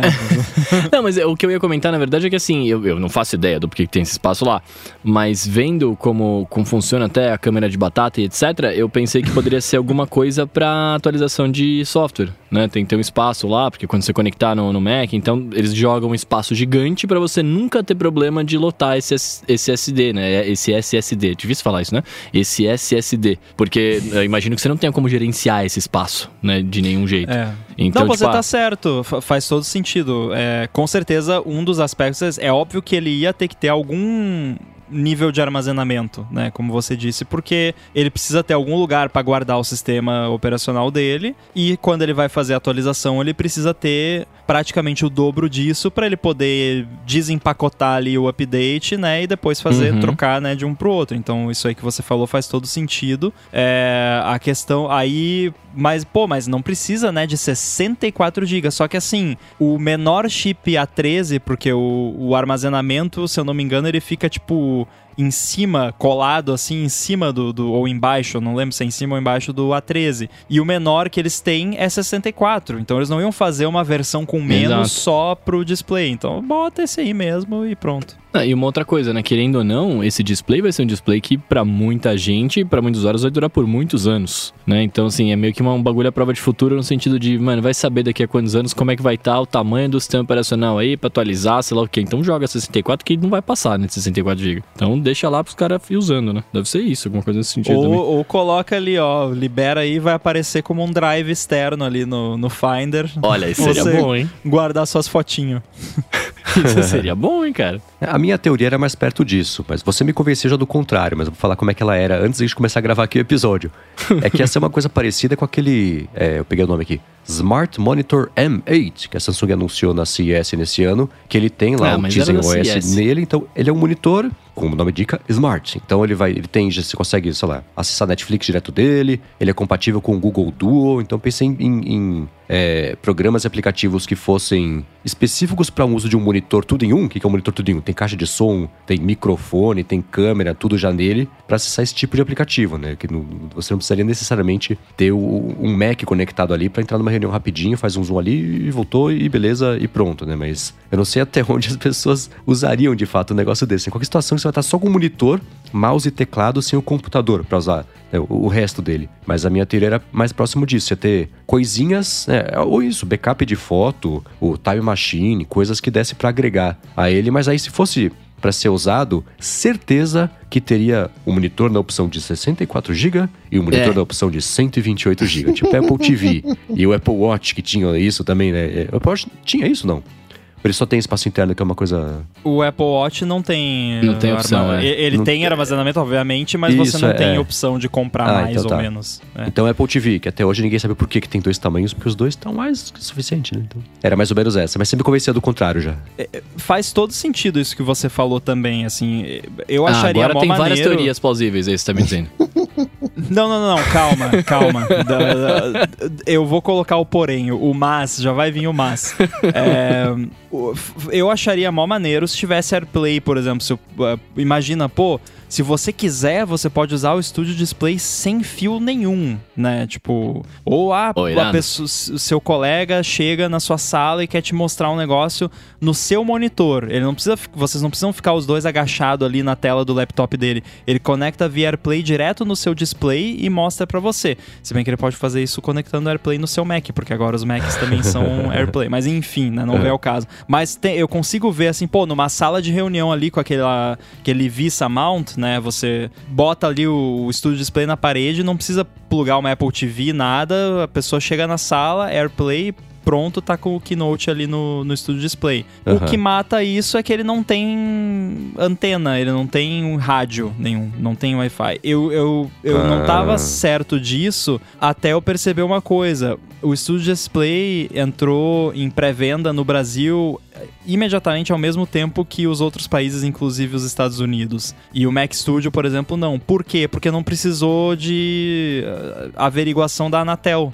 Por quê? Porque não tem nenhum rádio, não tem Wi-Fi, não tem Bluetooth, não tem nada. É. Então é, é um device que não precisou de homologação por causa disso. E, e aí, olhando lá também no software, eu vi lá que de fato não tem nada disso. E provavelmente os teardowns, se já saíram, não sei se já saiu algum teardown, não, não provavelmente não vão achar nada nesse sentido também. É, então eu acharia mó maneiro até quando. Acho que foi o Felipe lá no 9 to 5 que ano passado reportou que a Apple tava trabalhando num display que ia ter um chip A13 aí também a galera ficou, né? Pô, mas por que, que vai ter o chip A13? Foi uma das coisas que eu pensei também, né? Ah, de repente vai, vai ter AirPlay, né? Pra você poder né, botar coisas ali, né? Ou imagina, podia Uhum. ser uma Apple TV, né? Tipo, ele, o A13 é mais do que capaz de rodar o tvOS, até porque a Apple TV 4K tem o A12.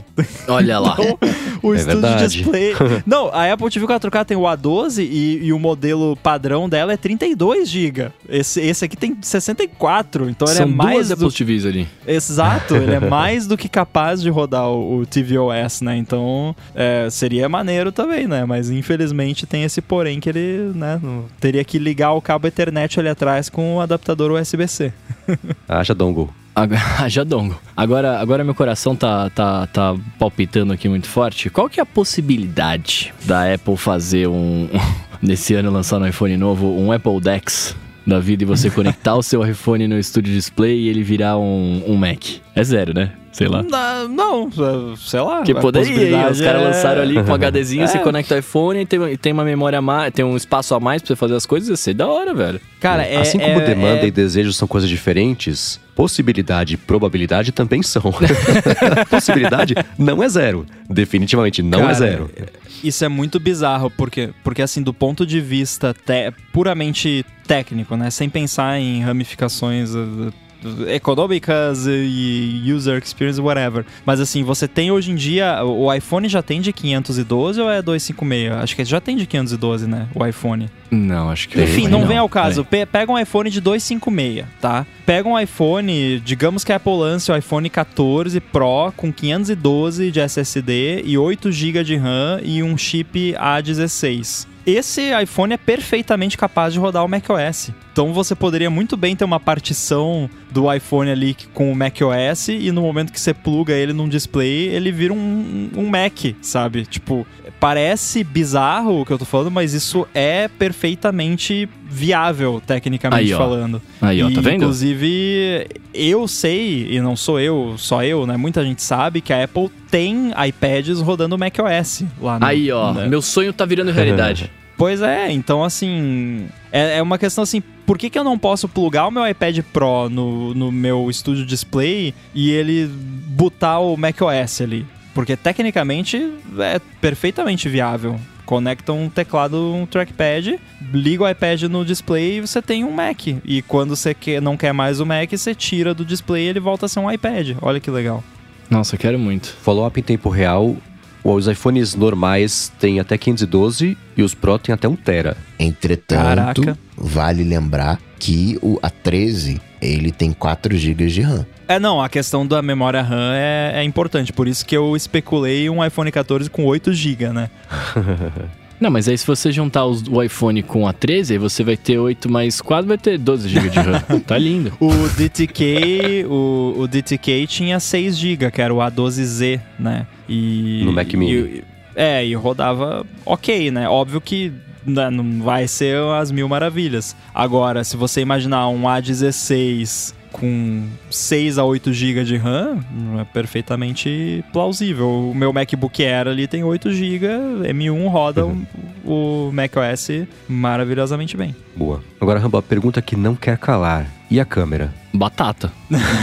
Porque eu, eu tô vendo, estamos vendo você aqui, quem tá vendo você aqui ao vivo e não sabe da história inteira, nunca vai imaginar que tem uma polêmica toda sobre a qualidade da câmera, porque neste momento, aqui todos estamos vendo o Rambo em uma qualidade HD, não sei qual Hum, Mas normal. boa. Não é a câmera Não- normal, é. né? Não é a câmera de batata do, do- dos reviews, especialmente do The Verge, né? Mas na sua experiência, como é que tem sido? Cara, é engraçado. Inclusive, a, a nossa live aqui me fez pensar mais sobre a câmera. Ó, em tela cheia já dá pra ver um pouquinho mais o, o, o defeito. Mas, assim, é, a, a câmera do, do Studio Display, como a gente viu nos reviews, ela tem problemas. É, eu especulei lá no Stack Trace, a gente especulou. Ó, agora o, o Center Stage se confundiu. Pegou ó. você ali no É, fundo. ele É. É, a gente ir- colocou o rambo em tela e- cheia aqui é, na ó. transmissão e o Center Stage viu que tem dois rambos na tela e É. corrigiu a tela pra ficar com os dois. Não é Face ID, né? Ele não, ele É. não sabe a diferença entre a imagem real e a tela. Ó, Agora Nossa, é verdade. Uhum. Mas, enfim, é,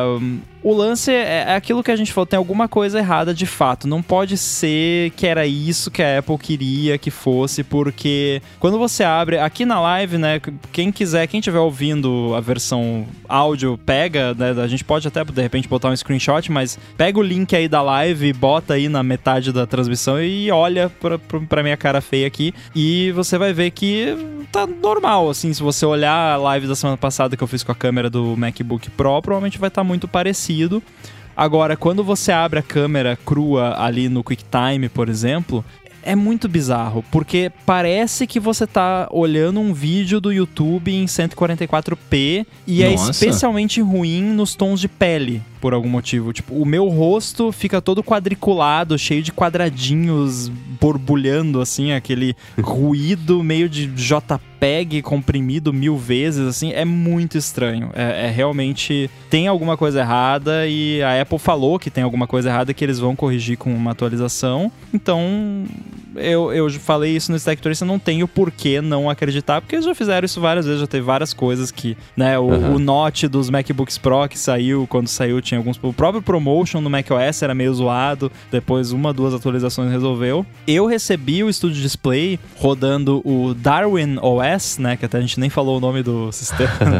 é engraçado porque Darwin é, o- é o nome, né, do, do sistema base do macOS e aí eles deram o nome de Darwin OS, mas tudo bem. Aham. E ele veio com o Darwin OS 15.3, ele é alinhado com o iOS, né? Então, iOS 15.3, o sistema do Studio Display era o 15.3 e já tinha saído o update pro 15.4 que eu instalei ontem, né? No dia que estamos gravando aqui, Aham. ontem eu, eu atualizei. Pouquinho assustador, né?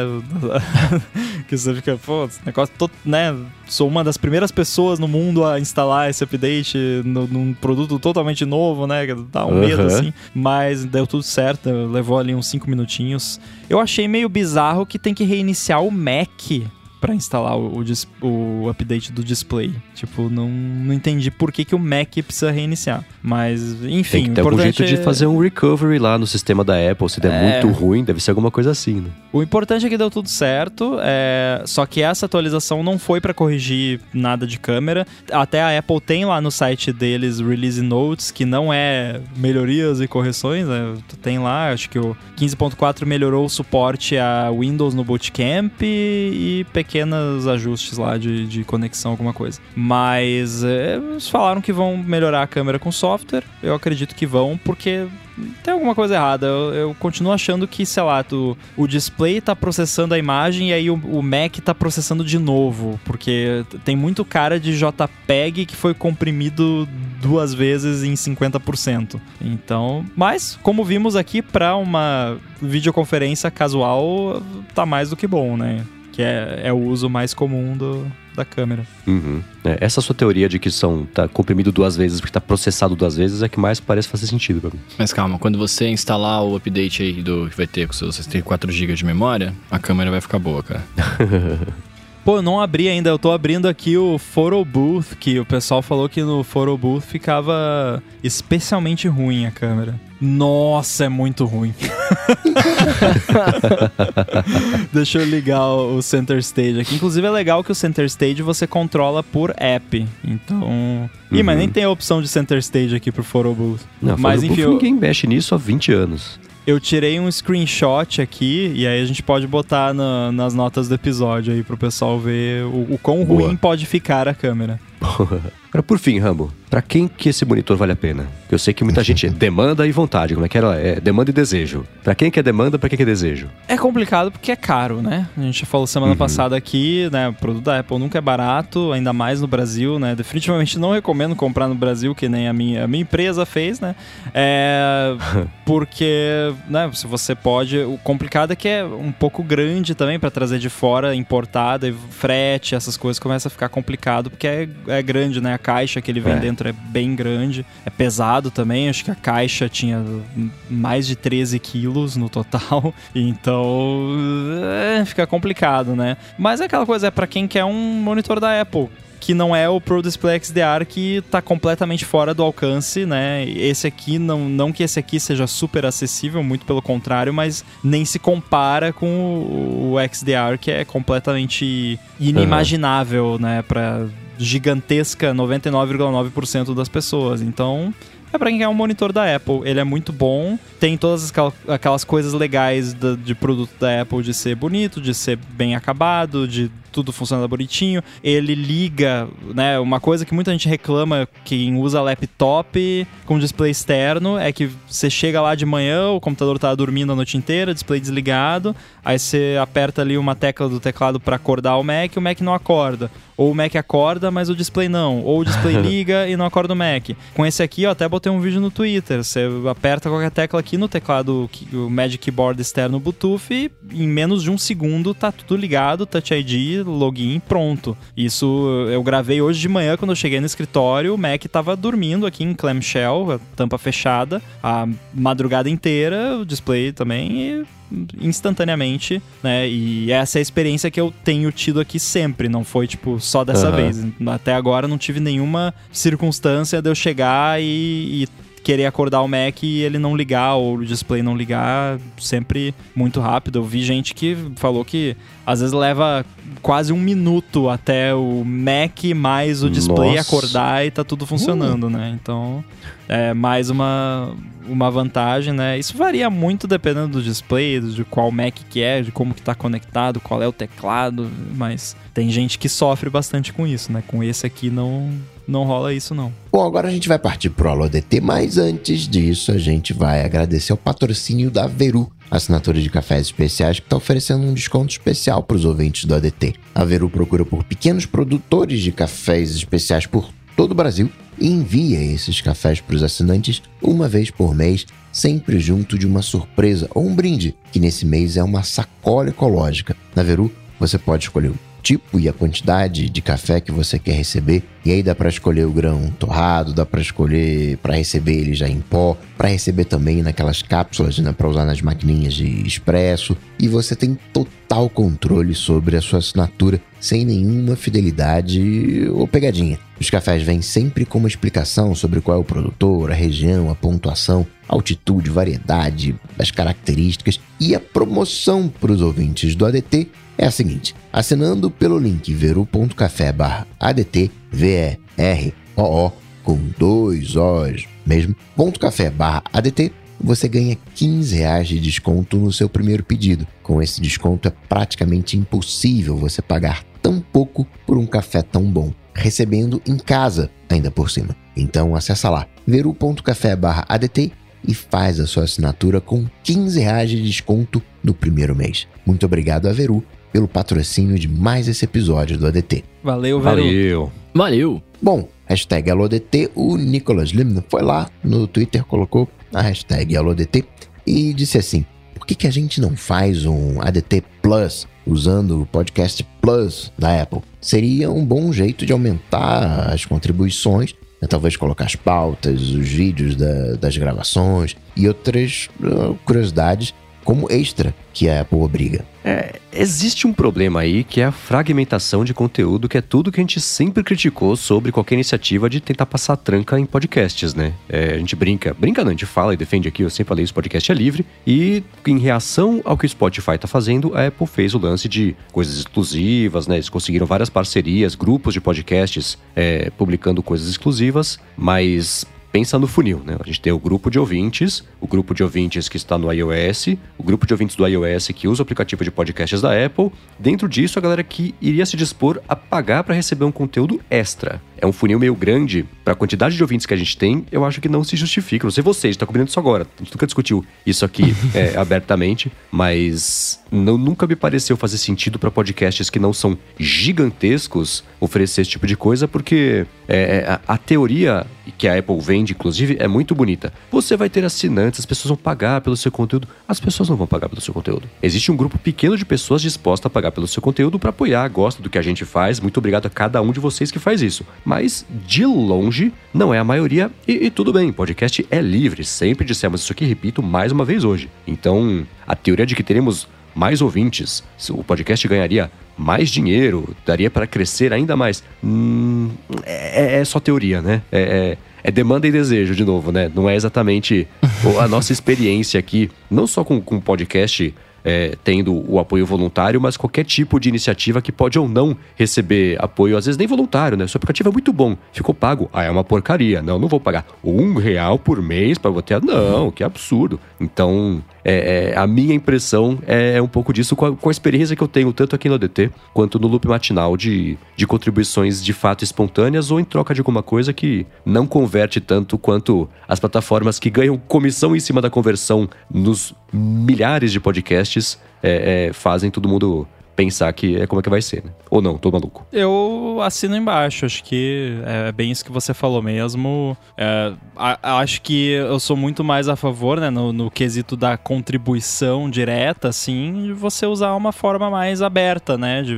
ah, um PicPay, né? Um, um Apoia-se, algum sistema parecido que é uma forma mais aberta que pode não ser tão conveniente, né, quanto o Apple Podcasts, mas a galera tá acostumada, né? Ainda mais aqui no Brasil, acho que é, é bem padrão o podcast ter esse tipo de forma de apoio e vo você ter algo assim exclusivo no Apple Podcasts é como você disse, acaba fragmentando, né? É, é óbvio que a maior parte da nossa audiência é usuário de, de coisas da Apple e tal, e muitos provavelmente usam o Apple Podcast, talvez até a maioria, mas ainda assim você tá, como você disse, né, dividindo ali o, o público, não por estar tá oferecendo conteúdo exclusivo, não tem nada de errado nisso, mas por estar tá oferecendo Pela forma só como, né?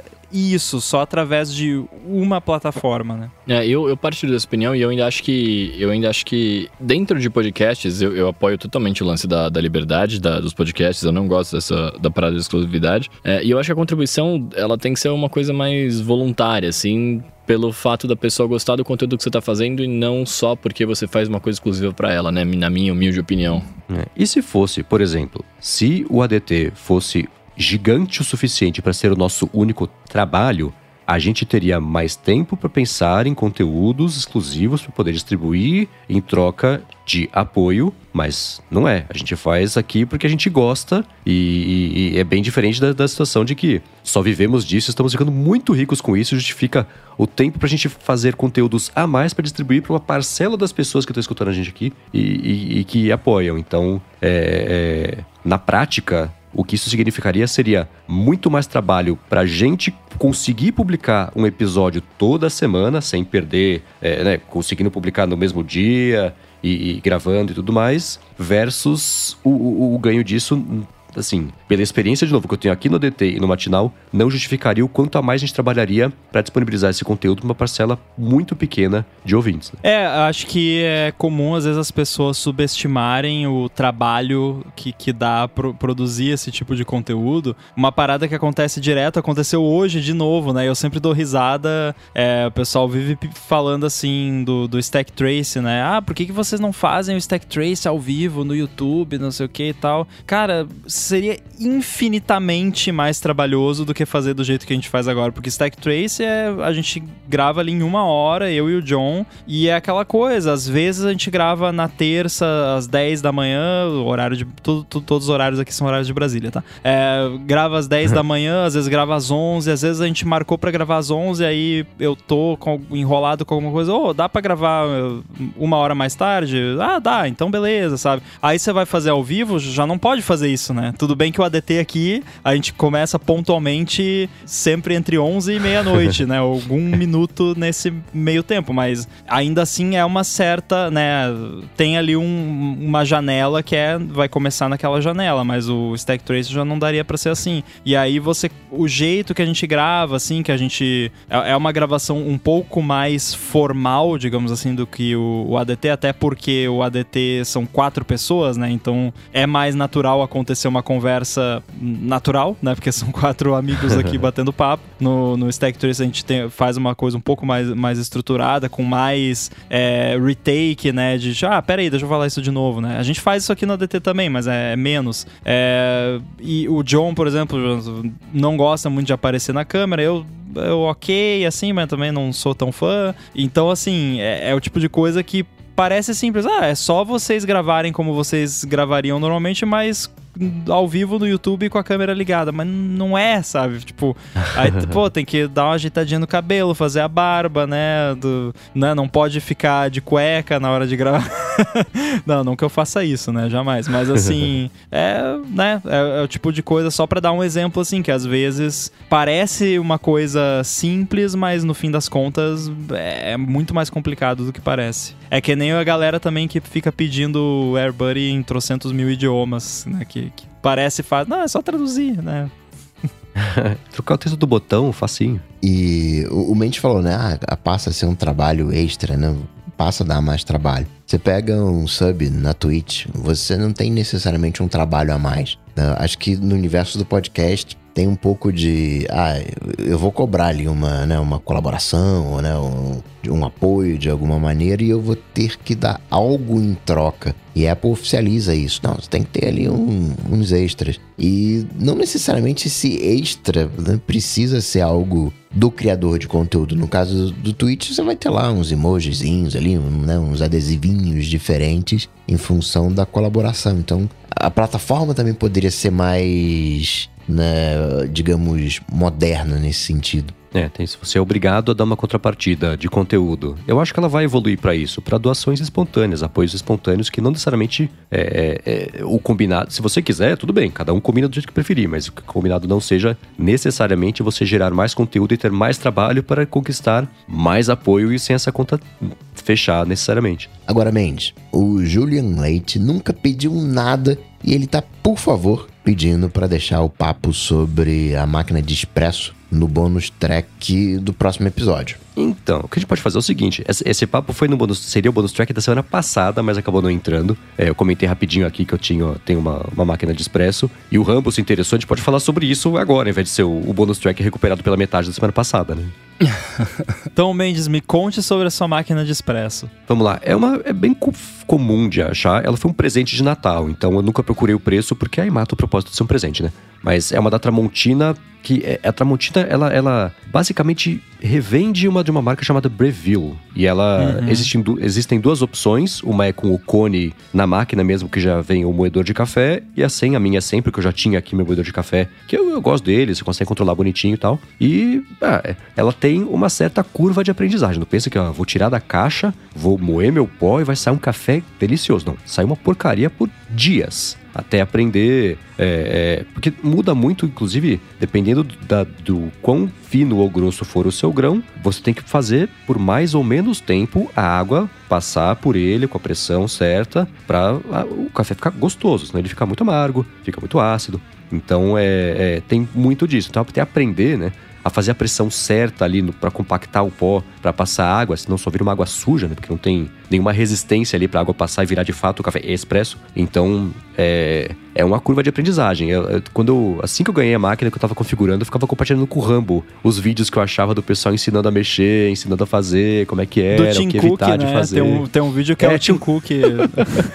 um cara que era igualzinho o Tim Cook. Então, tem uma curva de aprendizagem, mas é o que você aprende a fazer, especialmente se você mantiver a consistência do, do grão que você, é, de como você tá moendo e tudo mais, aí começa a ficar bom. Mas, pelo menos para mim, levou um tempinho. Mas é ótima, não tenho do que reclamar. Ela tem um filtro atrás que você troca acho que a cada quatro meses, o reservatório é grande, não tem que ficar enchendo toda hora. É, ela tem na lateral para você fazer, é, tem o, o, o para esquentar o leite, né? Se você quiser fazer um cappuccino também. Então ela é bem, bem, bem completa. Você consegue é, programar o tempo de escoamento, sei, de, de infusão da água para fazer a sua medida perfeita que você quiser, porque tem isso, se o, o grão for muito fino você compactar muito, você vai precisar que saia mais água por mais tempo com pressão para passar a mesma quantidade de água e sair ali o, o, o, que seria uma dose padrão de expresso ou a dose dupla, se você quiser fazer isso também. Então, tem um monte de coisinhas. O legal, por outro lado, é isso, é você ir aprendendo a fazer e aprendendo a usar e com isso aprendendo que nem a gente comenta aqui da Veru, né? Aprendendo a, a gostar mais de café na tentativa e erro, que é, é bem bacana. Então, eu não tenho do que reclamar. Ela é um compromisso, né? Mas eu recomendo, para quem gosta disso, né? É o Hobby Plus, né? O Hobby, tudo bem, você, assina Veru e, e, e moe seu café, ou assina, né? Faz a cápsula, mas o Hobby Premium, o Hobby Plus, mão na massa, é, é eu acho bem bacana para quem tiver esse interesse. Cara, eu adoro. Esse é o meu tipo de hobby. Essas, é, é hobby de programador, né? Qualquer coisa que tem um monte de parâmetros e variáveis que você tem que ir mudando e vendo como o que, que funciona, o que não funciona. É que na impressão 3D, né? Que eu tava compartilhando com você umas paradinhas que eu tô imprimindo aqui. Aí é uhum. a mesma coisa, vai lá, imprime, daí aqui, ó, soltou ali a bordinha, ficou meio torta. Ah, tem que aumentar a altura da primeira camada, diminuir o resfriamento, aumentar a temperatura da, do, da cama ali, aumentar a temperatura do bico, papapá, e aí eu, essa gavetinha que eu mostrei para você ali, aquilo ali é a quinta é. iteração da, da se for olhar no, S, no cartão SD ali tem V1, V2, V3, porque eu nunca coloco final, né? Porque isso não funciona. Uhum. Mas, V1, V2, V3, V4, porque é, é assim, eu gosto desse tipo de coisa, assim, que você vai fazendo os tweaks ali, né? Do, vou parar das animações ali do, né, do, do AirBuddy que eu faço e tal, que eu passo às vezes um dia inteiro só mexendo em parâmetro de animação até ficar do jeito que eu gosto. É, uhum. E ainda mais quando é uma parada que você vai degustar, né? Que, que nem a gente que gosta de café. Eu vi vários dos vídeos que você me mandou e eu assisto também alguns canais de café esporadicamente. E, e realmente é bem como você falou, é uma parada precisa de paciência até você você descobrir ali, né, o que que funciona, né, para você. Mas eu fiquei bem interessado, acho que eu vou acabar colocando aqui uma hora dessa. Aliás, falando nisso, o quanto de espaço você precisa para uma máquina dessa? Olha, na medida coca, umas quatro cabeças. tá bom, tá bom. Acho que cabe. É, é tipo isso, ela, ela, ela não é pequena, não é enorme, não é pequena. Ela ocupa um espaço que se você não tiver. Eu fiz as contas aqui, um isso espaço dá um... com conforto para colocar. É. Eu fiz as contas aqui, isso dá um micro-ondas. é, mais ou menos, é. é. Bela micro-ondas. É tipo um micro-ondas de pé, um pouquinho mais baixo, não tão, tão wide. Mas é isso. Por outro lado, a dificuldade de fazer um expresso gostoso te faz apreciar quando a pessoa sabe tirar um expresso gostoso. Você pede o expresso, ele vem bom e fala: Nossa, bacana, muito obrigado. você aprende a, a, a dar valor para quando sabe fazer direito também. Você também aprende a dar valor quando você vai com alguém num café na Itália e a pessoa pede um americano. E aí o carinha traz para você um expresso e uma xícara com água quente. Nossa. Se vira. E Rambo, você resolveu o problema do, dos interruptores na sua casa? O William Rangel tá com a casa dele toda bugada. é, pois é. Eu comentei, acho que foi em, mais em bonus track até que a gente falou disso, mas teve uma atualização aí do, do iOS, HomePod, etc, que os meus interruptores aqui, que a maioria é da marca Fibaro, estavam funcionando legal e aí começou a não funcionar direito, principalmente a questão de o as automações verem o status do interruptor. Então tinha várias automações que era assim: ligou o interruptor ali, que liga a luz ali do teto, liga uma fita de LED da Philips Hue também. Ou desliga e desliga a fita de LED também. Tipo, eu tenho o banheiro aqui, que no teto é uma luz normal LED, é, com ali o interruptor na, na, na, na parede, e tem também fita de LED. Aí, né, fazer esse link entre eles com sensor de movimento também para ligar os dois e desligar. E eh, não tava mais funcionando legal e foi deteriorando, assim. Aí eu queria ligar ou desligar alguma coisa, não respondia. O negócio estava desligado, abri o app home e falava que estava ligado. E tava ruim o negócio aqui. É, tá, tá bom, parece que piorou. foi, foi, mas na real não foi só piorando mesmo. Aí aí eu fui atrás. Quando eu montei o apartamento aqui, que eu fui atrás de interruptor, porque o que, que eu queria? Eu queria relé HomeKit, basicamente. Aí é um relézinho da Fibaro, que eu, foi o que eu comprei, que vai ali dentro do, da caixinha ali do, do interruptor, que você liga né, ali o 220, neutro, papapá, liga na saída na, na lâmpada, liga o interruptor ali no, na entradinha do, do interruptor, e aí o interruptor, em vez de controlar direto a lâmpada, controla o relé, e você consegue controlar o relé ou via HomeKit ou via o interruptor físico normal, que para mim é o melhor dos dois mundos, que aí você tem ali, né, pra, você recebe visita, a pessoa não sabe tudo, a pessoa usa ali o interruptor como qualquer outro e se você quiser ali as suas automações, você controla. É, a, a, parece besteira, mas assim, a, a, minha coisa favorita de ter tudo HomeKit é poder deitar na cama de noite e apertar ali o Good Night e eu sei que vai desligar tudo, sabe? Não precisa, pô, será que eu deixei a luz? Será que eu deixei o ar ligado? Porque agora eu coloquei Sensible aqui também tudo, então boto boa noite, desligo o ar condicionado de tudo, menos da suíte onde eu tô, né, obviamente. Desliga luz de tudo e se tiver janela aberta, avisa, tudo, né? Não tem aquela preocupação de será aqui, né? Então eu acho isso maravilhoso. Então tava me incomodando. Fui atrás, quando eu fiz a montei aqui, eu não queria nada muito hackeado, assim, porque tem muita, muito hack, né, nessa área de automação residencial, Home Assistant, o Home Bridge, aí tem, por exemplo, Sonoff, que o pessoal coloca firmware customizado HomeKit nele, que né, oficialmente não é HomeKit. Eu queria uma parada, um produto que eu comprasse, tirasse da caixa, pareasse lá no HomeKit e funcionasse. Funcionou, só que parou de funcionar, então tive que ir atrás de outra coisa. E aí, porque eu já tava pensando assim em hacks, tipo, pô, será que eu consigo colocar o meu próprio firmware nessa porcaria aqui para ver se funciona? Não sei, porque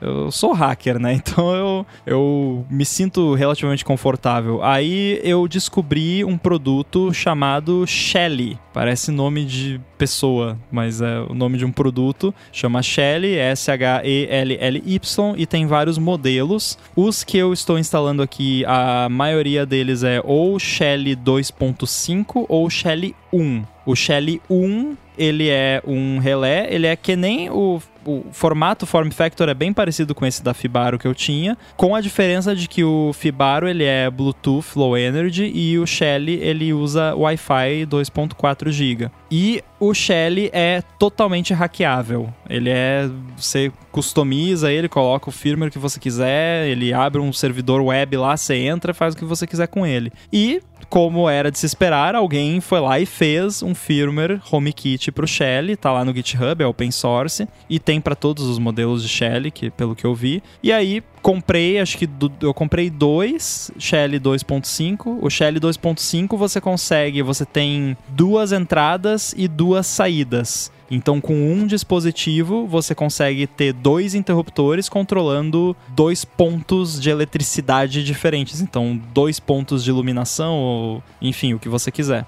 E configurei esses dois que eu comprei aqui, instalei, né? Fiz a instalação, que falei, né? Que dá aquele medo de você se eletrocutar e tal, mas, né? Desliga geral, faz tudo. E, cara, funcionando maravilhosamente bem. A parada hackeada funciona melhor do que o produto comprado. Então já comprei mais unidades e já tô no processo aqui de trocar todo o apartamento para usar o Shelly no lugar do Fibaro. Aí onde eu preciso de dois pontos, eu coloco o 2.5, onde eu preciso de um só, eu boto o Shelly 1. E agora tudo está onde eu coloquei o, o Shelly já tá funcionando perfeitamente bem, sem reclamação nenhuma e ficou melhor ainda depois que eu up, fiz o upgrade aqui pro Hero Pro 6 é, não porque é o Pro 6 que tem o Wi-Fi 6, pro orgulho do Coca, é, mas porque é 2.4 GB o Shelly, então não faz diferença, mas porque antes eu tinha só 3 Hero aqui e agora eu tenho 4 e também porque agora eu tenho dois pontos de Hero que estão plugados no Gigabit Ethernet. Antes eu tinha um só que era o Gateway, agora eu tenho dois. Então o, a qualidade da rede mesh aqui tá muito melhor. A, a velocidade dificilmente fica abaixo de 200 mega no Wi-Fi em qualquer ponto do apartamento. Bom, e em alguns lugares chega próximo de 500 mega. O total aqui é 1 giga. O máximo que o Hero Pro 6 entrega, se eu não me engano, que eles falam é 800. Então eu tô, tô satisfeito com 500. É, é bom. Né? Para um Wi-Fi não, não dá para reclamar. E, nossa, tô, tô muito feliz que estou conseguindo resolver e tá, tá ficando tudo melhor aqui. Eu tenho até agora. Eu coloquei sensor de porta na porta da área de serviço e coloquei o Shell ali, então quando abre a porta da área de serviço, já liga a luz bonitinho. Depois que fecha a luz, dá um timeout ali, a luz desliga. E eu fiz uma coisa também que, que eu fiquei muito orgulhoso de mim mesmo de ter tido essa ideia, que aqui no apartamento eu tenho a campainha que é aquelas campainhas que, que faz aquele bem, sabe, bem chato, uhum. aquele barulho irritante e fica na parede do lado de fora aqui do meu escritório que se comunica com essa parede onde fica o interruptor da luz da área de serviço, que é também onde fica o módulozinho ali da campainha. E a parede aqui do escritório é drywall. Então, quando uhum. toca a campainha, o barulho dentro do meu escritório é ensurdecedor, aquele barulho horrível da campainha. Então, às vezes eu quase tenho um mini infarto aqui quando alguém toca a campainha e eu tô distraído aqui. Então, o que que eu fiz? Como é que funciona a campainha? Tem o botão lá, o botão quando aperta o botão, ele conecta lá o 220 no módulo da campanha, a campanha faz aquele barulho irritante. O que, que eu fiz? Uhum. Em vez de colocar o interruptor no, direto na campainha, eu coloquei o interruptor no, no relé, eu coloquei um Shell 2.5, então tem duas entradas, duas saídas. Uma entrada é o interruptor da luz, uma saída é o interruptor da luz. Uma entrada é o interruptor da campainha, uma saída é o interruptor da campainha. É o, é o módulo da campainha. E aí, uma das opções que o Shell tem de configuração é de ele autodesligar depois de um delay. Então uhum. o que acontece é a, agora a, a, campainha aqui é uma campainha fly-by-wire, né? Tipo, a pessoa tá apertando o interruptor, mas a campainha ela não toca por mais que 100 milissegundos. Então você pode ficar segurando o botão, ela só vai fazer bem. Não, não vai fazer uhum. né? Que é Nossa, o que. muito né? bom. E melhor ainda, eu criei uma automação no HomeKit, porque já aconteceu de eu estar aqui no escritório de AirPods Max ouvindo música, cancelamento de ruído, e ter alguém tocar a campainha e eu não ouvi. Eu tenho uma fita de LED da Philips Hue na minha mesa aqui, que fica bem, bem na, atrás do monitor aqui. Eu criei uma automação que quando toca a campainha, pisca a luz do, da minha mesa do escritório. Então eu consigo ver que alguém tocou a campainha. Nossa, muito bom. É, eu fiquei muito, muito bom, feliz. Mano. É uma campainha burra inteligente.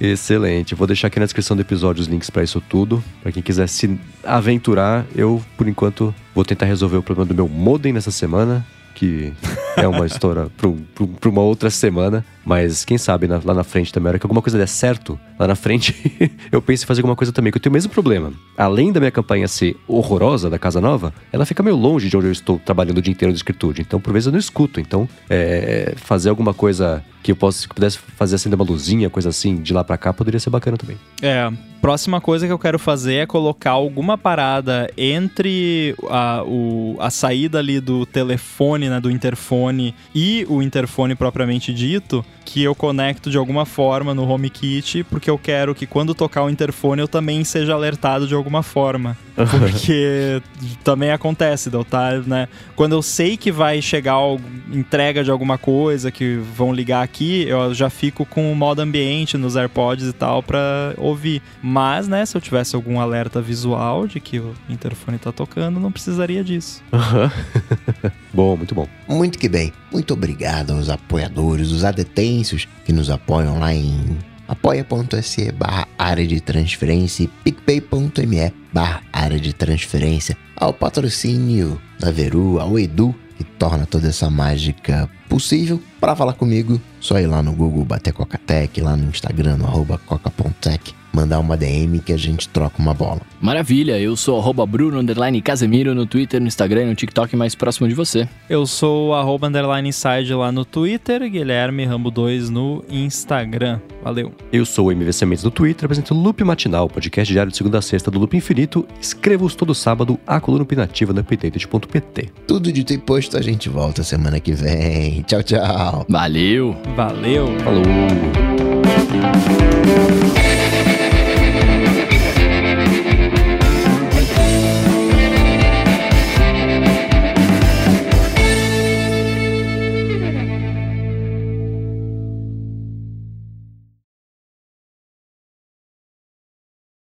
Vocês estão vendo ali que tem um, um negócio de papel alumínio ali atrás? Onde? Não. Ah, tô Na vendo foto. É, aqui- aquela que parece uma bolinha de papel alumínio. agora. Então, a- aquilo ali é um. é, muito, é muito engraçado. Aquilo ali é um Power Beats Pro, né? Uma caixinha de Power Beats Pro com o Power Beats Pro dentro, enrolado em papel alumínio. Porque o que, que aconteceu? Eu tô fazendo um negócio pro AirBuddy ali que pode ou não envolver atualização de firmware de, de coisa, porque o macOS 12.3 ele atualiza AirPods. O macOS não atualizava AirPods antes, agora ele atualiza assim como o iPhone. E aí eu tava vendo se eu conseguia no AirBuddy lá, do- colocar, pelo menos colocar um, um progresso lá mostrando, ó, tá atualizando, né? Mostrar que atualizou e tal. E aí eu tenho esse par de Power Beats Pro que não tava atualizado, aí eu já tinha capturado os logs aqui de uma atualização de. Foi do Beats Fit Pro que, que tinha atualizado. E aí eu fui ver se acontecia a mesma coisa com o Power Beats Pro, só que eu não queria que ele atualizasse, porque se ele atualizar, eu perco essa janela de teste, porque atualizou Aham. e não, não tem como voltar atrás, aí teria que esperar sair outra atualização. Aí o que que aconteceu? Eu abri ali dos logs e eu vi que ele começou a atualizar, daí começou 1%, 2%, que ele vai indo devagarinho, né?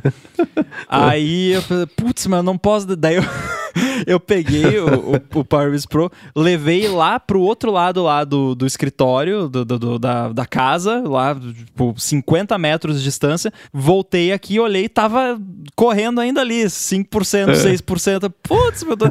Aí eu subi correndo lá no segundo andar e coloquei dentro do micro-ondas. O Rafa tava lá em cima e ficou me olhando com a cara de interrogação, assim, tipo, tá tudo bem? Por que, que você colocou os fones no micro-ondas? Aí eu coloquei no, no micro-ondas, aí voltei, né, obviamente parou. Aí eu, né, como eu já tava lá na cozinha, peguei o papel alumínio, enrolei ele no papel alumínio, trouxe e agora ele tá aqui no papel alumínio desde então. Pra quem não sabe, colocar no micro-ondas ou enrolar no papel alumínio é uma gaiola de Faraday, bloqueia qualquer sinal wireless para impedir que eles atualizem. Então, eu preciso Excelente. comprar uma eu preciso comprar uma bolsinha daquelas de, de gaiola de Faraday ou, ou uma caixinha, alguma coisa. Não, papel alumínio é muito mais da hora, velho. Né? Mais estiloso.